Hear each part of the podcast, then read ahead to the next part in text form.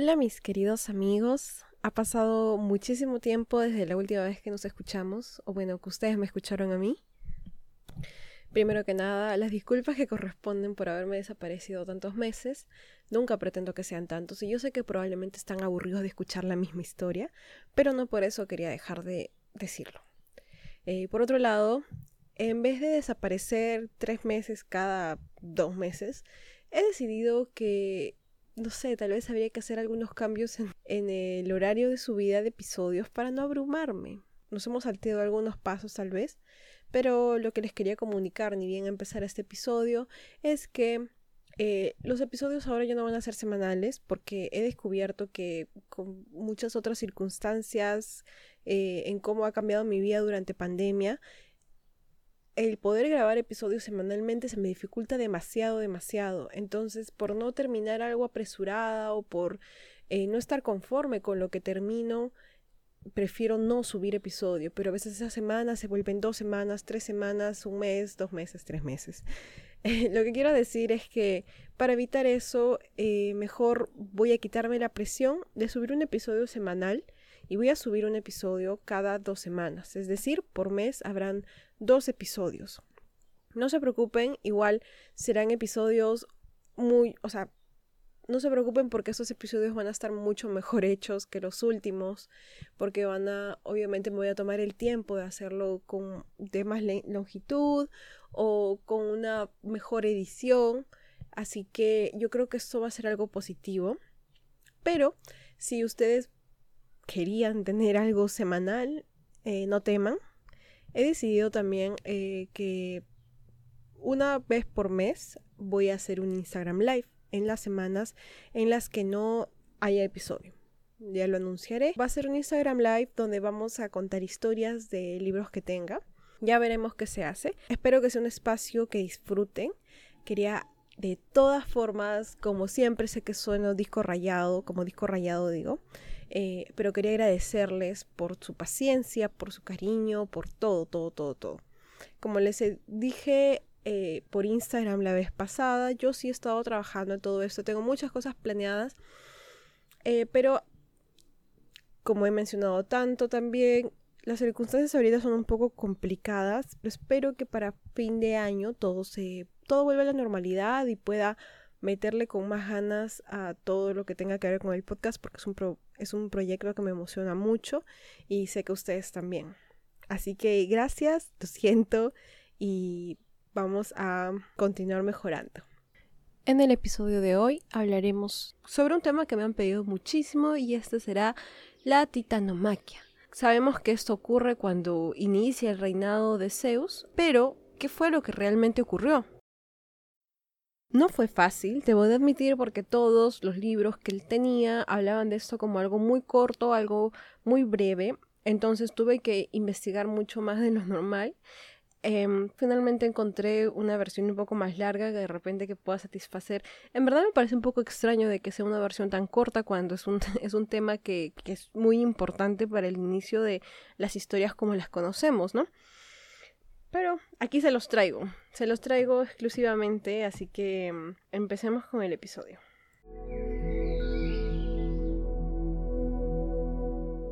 Ya hemos oído sobre ella, la mencionamos en los primeros episodios, pues es uno de los primeros eventos con los que nos encontramos cuando empezamos a hablar de mitología. Lo gracioso es que no hay un relato tan largo que describa a detalle lo ocurrido durante este tiempo, pero hice mi mayor esfuerzo para encontrar información relacionada a esto.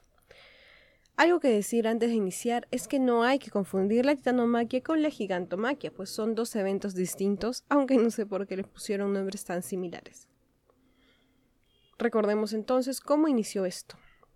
Vamos a recapitular al inicio de los tiempos. A ver, entonces tenemos Gea y Urano tuvieron hijos que fueron los titanes Crono, Rea, Hiperión, Océano, etcétera, etcétera, y un par más, ¿cierto? El problema durante este tiempo es que Urano se había convertido en un tirano y también porque Gea no quería tener más hijos. Ella planeó junto a su hijo Cronos castrar a su padre. La cuestión no les tomó mucho tiempo, fue un abrir y cerrar de ojos y Urano ya había sido castrado y su miembro mutilado cayó al mar en donde salió una espuma de donde más tarde saldría Afrodita, la diosa del amor. Cosas súper bonitas, ¿no? Cronos toma el poder, pero no saldría libre del crimen que había cometido, y su padre lo maldice con el mismo destino que le tocó a él. A raíz de esto, Cronos se vuelve igual de tirano que su padre y él se adelanta un paso a todos. Así que decide, si esto me va a pasar a mí, no me voy a sentar a esperar a que ocurra, ¿no? Entonces, ¿qué decide hacer? Él se va a comer a todos los hijos que tenga. Un encanto, una solución lógica, ¿no? Estos hijos entonces serían Poseidón, Hera, Hades, bla, bla, bla, ya ustedes saben, menos Zeus. ¿Qué pasa para cuando nace Zeus, que es el menor, dicho sea de paso? Rea se había hartado de que se comiera a sus hijos y escondió al menor de ellos en las afueras de la ciudad. Le dio a Cronos una piedra como si fuera aquel bebé para que se lo trague y él en verdad ni siquiera revisa se lo tragó. Como sabemos, ese bebé sería Zeus y cuando él crece con la ayuda de su abuela Gea logra darle un veneno que hace a Cronos vomitar a todos sus hermanos. Aquí empieza lo que nos interesa. Aquí empieza este episodio y es que a pesar de que sus hermanos están libres, no significa que van a tener todas las libertades que quisieran, ¿no? Zeus no solo se había encargado de liberar a sus hermanos, sino que ahora va a planear un ataque. Los titanes son muy viejos, cree, y ya es hora de que salgan de aquí. De esa forma, los dioses olímpicos, Hera, Demeter, Hades, Hestia, Poseidón y Zeus, atacaron a los titanes restantes y no lo hicieron solos, porque también los acompañó la titánide Hécate no estaría de acuerdo con el reinado de Cronos, o tal vez no le caía bien, no lo sé. Eh, pero eh, no sería la única que los acompañaría, sino también Estigia, quien tenía una reputación de pleitista, como que siempre estaba en todas las discusiones, ¿no? Unos le dicen valiente, otros le dicen pleitista. Era alguien que estaba muy interesada en la justicia, entonces por eso siempre estaba involucrada en estas batallas. De parte de los titanes, contrario a lo que se piensan, no lucharon todos. Prometeo había recibido una profecía que contaba el final de la guerra, y por eso decidió no tomar parte, pero por eso no se salvaría de ser imprisionado. ¿Alguien que participó activamente en la batalla? Atlas. Él estaba bien en primera fila, indignado porque los dioses olímpicos quisieran quitarle sus tronos. Por eso lograron traer de aliados a un par de amigos, el gorgón Aix, que es conocido como el gorgón primitivo, aunque no haya mucha información sobre él, y Aegeon, dios de los mares tempestuosos. Ahora, sobre Aix y Aegeon, hay que tener en claro que estamos hablando de una época anterior a los dioses olímpicos, así que estas dos criaturas son como las más primitivas en el sentido de que pueden haber sido el origen a otras con mayor reconocimiento en la época moderna, como las gorgonas y hasta Medusa. Una vez que los dos bandos se ubicaron en el campo de batalla, empezaron. Los dioses olímpicos iniciaron su ataque con Zeus, Hades y Poseidón a la cabeza. Pronto serían asistidos por Estigia y sus hijos Nike, Kratos, Celo y Vía.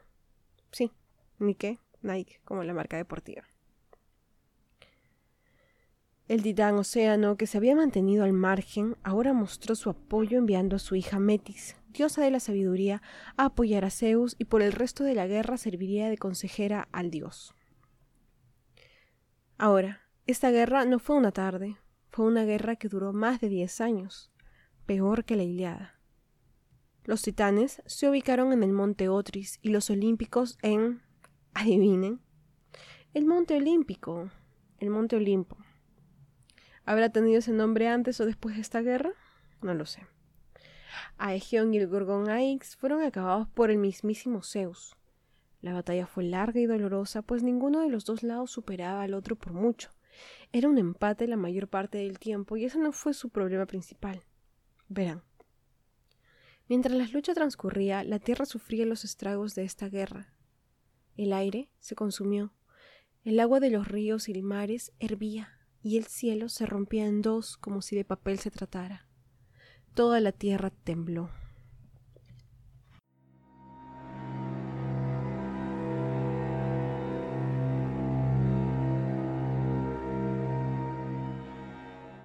Ya que era su naturaleza de tierra madre, Gaia, la diosa madre, no podía permitir que esto ocurriera. No podía permitir ver a su hija o su cuerpo. En verdad la Tierra es como su cuerpo. Es una concepción medio extraña que hasta ahora no termino de entender. Pero bueno, Gaia estaba muy preocupada por lo que ocurría con la Tierra y no podía eh, permitir que siguiera sucediendo de esta forma, así que decidió intervenir. Ella le dijo a Zeus que la victoria estaría garantizada solamente cuando él lograra liberar a los hecatónquiros y a los cíclopes que habían sido imprisionados en el inicio de los tiempos en el Tártaro. Pobres cíclopes, que no habían hecho nada más que tener un solo ojo, y pobre hecatónquiros, que no habían hecho nada más que tener cincuenta cabezas y cien brazos. Pobres todos, encarcelados injustamente.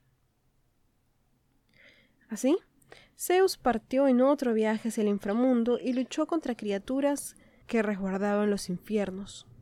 Todo para poder liberar a aquellos prisioneros.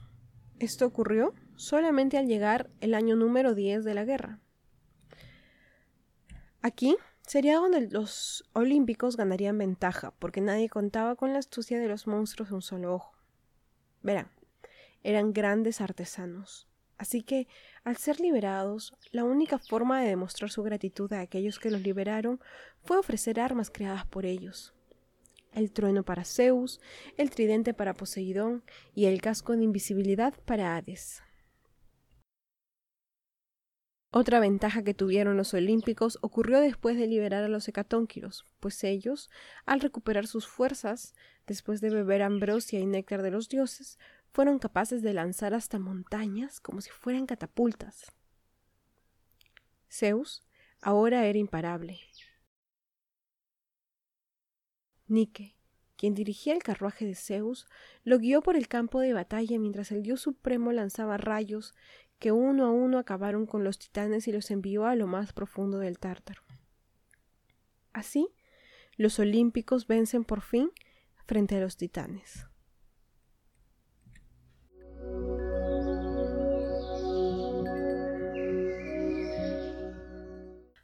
Y como es muy común, hay muchas versiones y aunque la información sobre la titanomaquia es un tanto escasa, existe otra versión en la que Hades, tomando el casco de invisibilidad, ingresaría al monte Otris donde se encontraban los titanes y destruiría sus armas y armamentos, haciendo que los titanes no tengan más cómo combatir a las fuerzas de los olímpicos.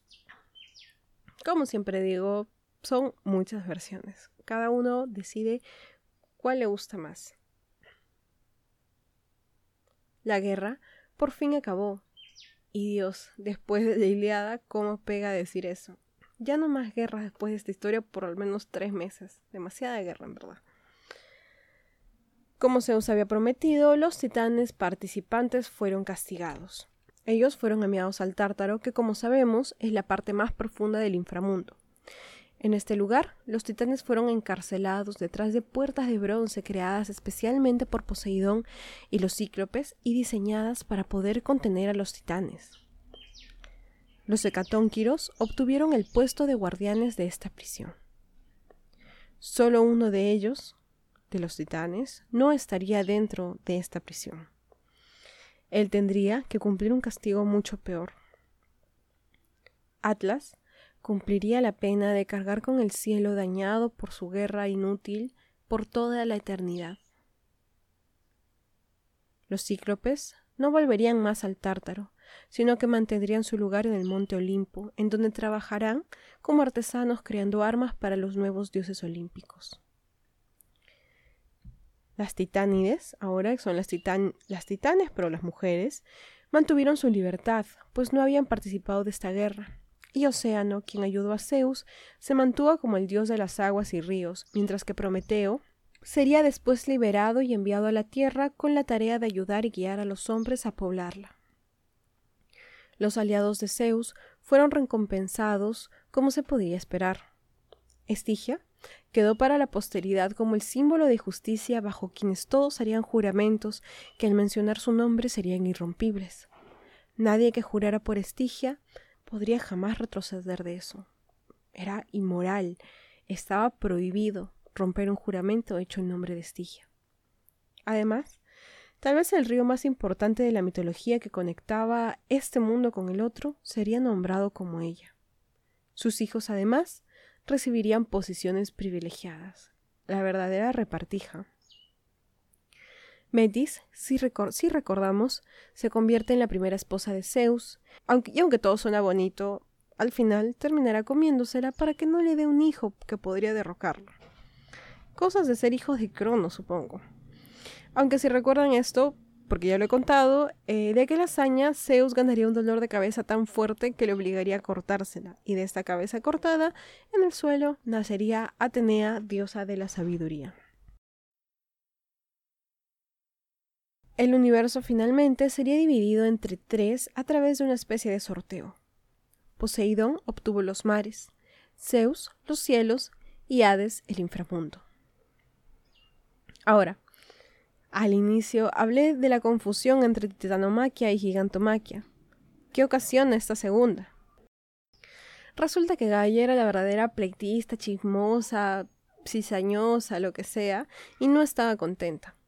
La señora madre naturaleza solo quería que sus hijos fueran libres y felices. Y esto es todos sus hijos. Ahora, los hecatónquiros estaban libres, pero sus otros hijos, los titanes, no. Entonces, más adelante, Gaia convencería a los gigantes para que se enfrenten a Zeus, y esta otra guerra tendría este nombre, Gigantomaquia.